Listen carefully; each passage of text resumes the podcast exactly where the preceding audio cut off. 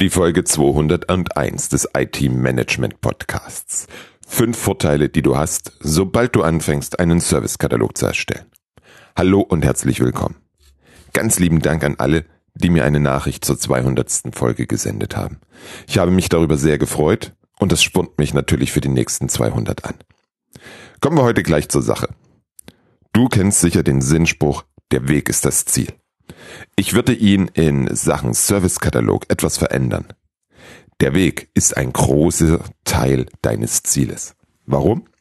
Es ist Verschwendung zu warten, bis der Servicekatalog und all damit einhergehenden Veränderungen umgesetzt und fertig sind.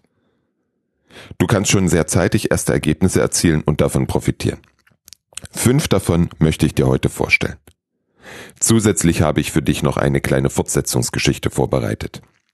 Die hat den Titel von einem, der auszog, die IT zu sanieren. In der auf wahren Begebenheiten beruhenden Geschichte erfährst du viel über den Weg zum Servicekatalog und was du auf diesen bewirken kannst. Du kannst den Jörg Meyer bei seinem Vorhaben begleiten. Die Geschichte gibt es exklusiv nur im Newsletter. Wenn du den noch nicht abonniert hast, dann geh jetzt bitte auf www.different-thinking.de slash Sanierung und du bekommst sofort nach der Anmeldung den ersten Teil der Geschichte zugesandt. Kommen wir zu den fünf Punkten. Erster Punkt. Klarheit, was von der IT erwartet wird. Wir reden viel zu wenig mit, dem, mit der Unternehmensleitung. Ich meine strategisches Reden. Welche IT-Abteilung wünscht sich dein Unternehmen? Welches braucht sie? Weißt du das? Wenn du das weißt, dann kannst du alle Aspekte der IT genau darauf ausrichten. Prozesse, Rollen, Mitarbeitende, Dienstleister und natürlich die Services. Jeder, der diese Diskussion schon mal ernsthaft geführt hat, weiß, wie befreiend und entfesselnd so ein Gespräch bzw. das daraus resultierende Ergebnis sein kann.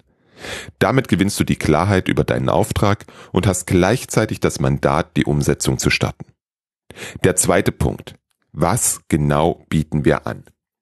Du und deine IT-Abteilung erbringen seit Jahren Leistung für das Unternehmen. Diese gilt es beim Aufbau des Servicekatalogs systematisch aufzunehmen. Du machst quasi auf dem Weg zum Servicekatalog eine Inventur.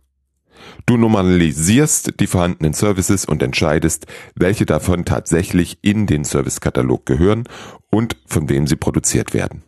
Mit der Beschreibung der Services und der Definition der wirklich relevanten Parameter weiß plötzlich jeder in der IT, was geleistet wird und was nicht. Dazu musst du das noch nicht mal veröffentlichen. Diese Transparenz hilft dir sofort, sobald du den ersten Service definiert hast.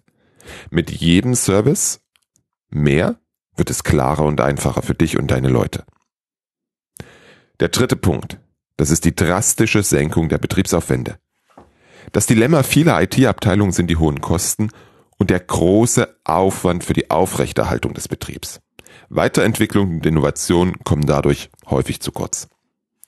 Bei der Definition der Services schaust du dir ganz genau an, wie du deine Leistung erbringst. Was kann weg, was kann optimiert und was kann automatisiert werden. Serviceerbringung bedeutet Standardisierung. Dort liegt ein riesiger Hebel für dich. Ich arbeite gerade mit einer mittelgroßen IT-Abteilung, die gehen den Weg wirklich konsequent und haben allein durch den sinnvoll, sinnvollen Einsatz eines Self-Service-Portals schon nach wenigen Wochen den Betriebsaufwand von bisher 80 Prozent auf aktuell 60 Prozent gesenkt. Natürlich auf Basis der vorher definierten Services. Automatisierung spielt dabei noch gar keine wirkliche Rolle. Da wartet noch ganz viel Potenzial auf die Kolleginnen dort. Der vierte Punkt, das sind funktionierende Prozesse. Incident Change und vielleicht noch Service Request Management sind meist die einzigen Prozesse, für die es wenigstens eine Prozessbeschreibung und Toolunterstützung gibt.